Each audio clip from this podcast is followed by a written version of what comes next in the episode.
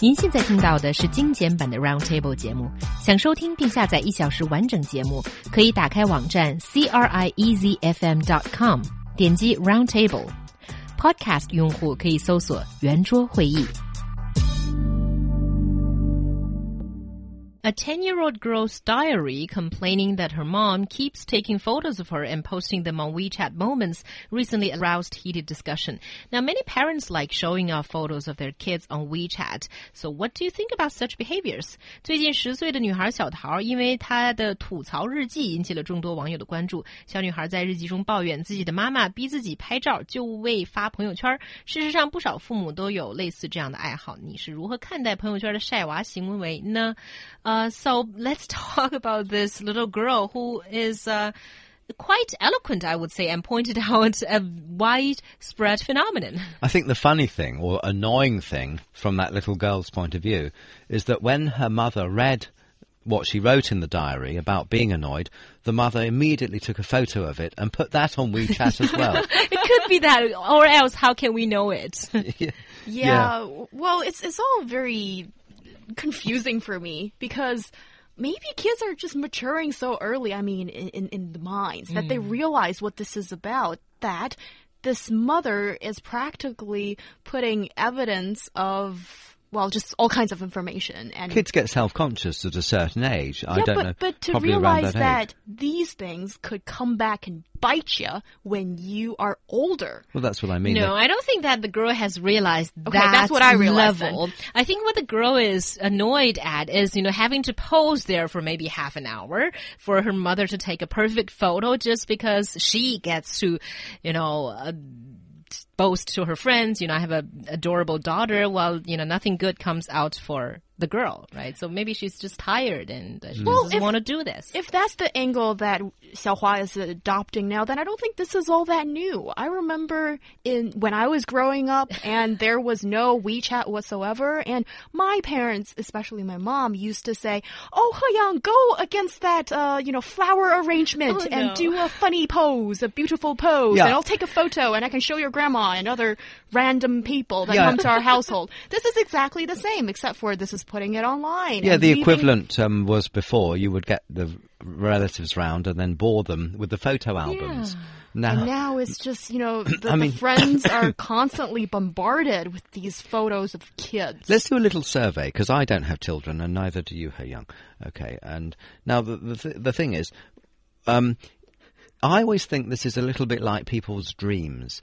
People always think their own dreams are so interesting. In fact, to other people, they're incredibly boring. Mm. There's nothing more boring than having someone tell you their dream. Exactly. Right? Yeah. Now, is it the same with these pictures? going online eh, because I don't want to be thought or come across as someone that's sort of you know, anti kids, which I'm not.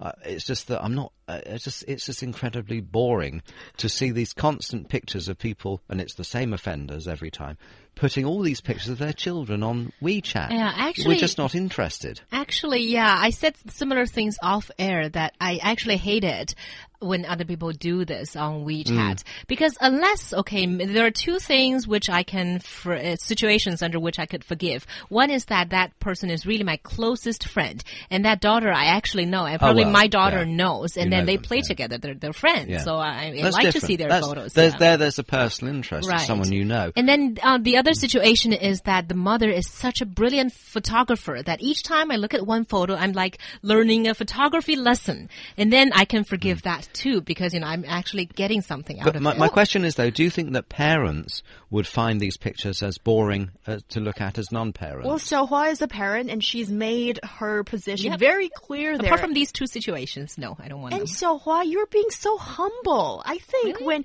even if it's you know.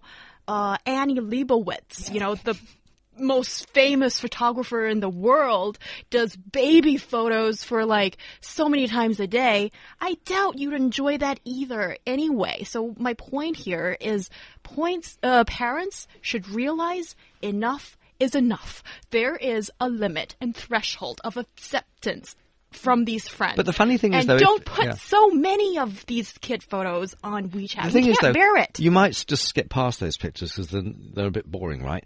But excuse me. thing is, if I see pictures of someone's dog that they've put on there, I will always have a look. See? and maybe Oh, write a comment. no. Maybe write a comment about it too. See, you're now you're making my. This is no. This is why I thought maybe it's what you're. Maybe you're interested in your own sort of interest. This is why I thought that maybe parents would would be interested in looking at other people's kids, whereas maybe a dog owner is interested in pictures of other people's dogs. yeah, but not all the time. No, I I'm a parent and I don't have interest. Uh, and I don't have the time to waste on watching other people's kids all the time. Yeah. And also, uh, may- this may be irrelevant, but usually when uh, people do these kids photos, there are nine photos in a row, right? So on moment, they'll look like a little Mm. maximum. square. Yeah, the maximum number of photos. It's heck takes waste a heck of time for you to like beautify each photo, choose the best of them, and put them on WeChat. I've done this only once or maybe twice, and the time that I wasted on them, you know, I, that has deterred me from doing this ever again because I, I can't bother to to do all this. What about food? I mean, people put what they're eating on there. Sometimes that's quite interesting. I think food No. is tolerable. Yes, but, tolerable. But if, but like selfies and kids and pets, these should be considered as dangerous areas that could put your friends off potentially. So for mm-hmm. those who want to put all that stuff on your WeChat or whatever social media platform, think twice. But you've never put anything on there. I've never seen any pictures that you've put on there. I Unless only you put have you blocked me.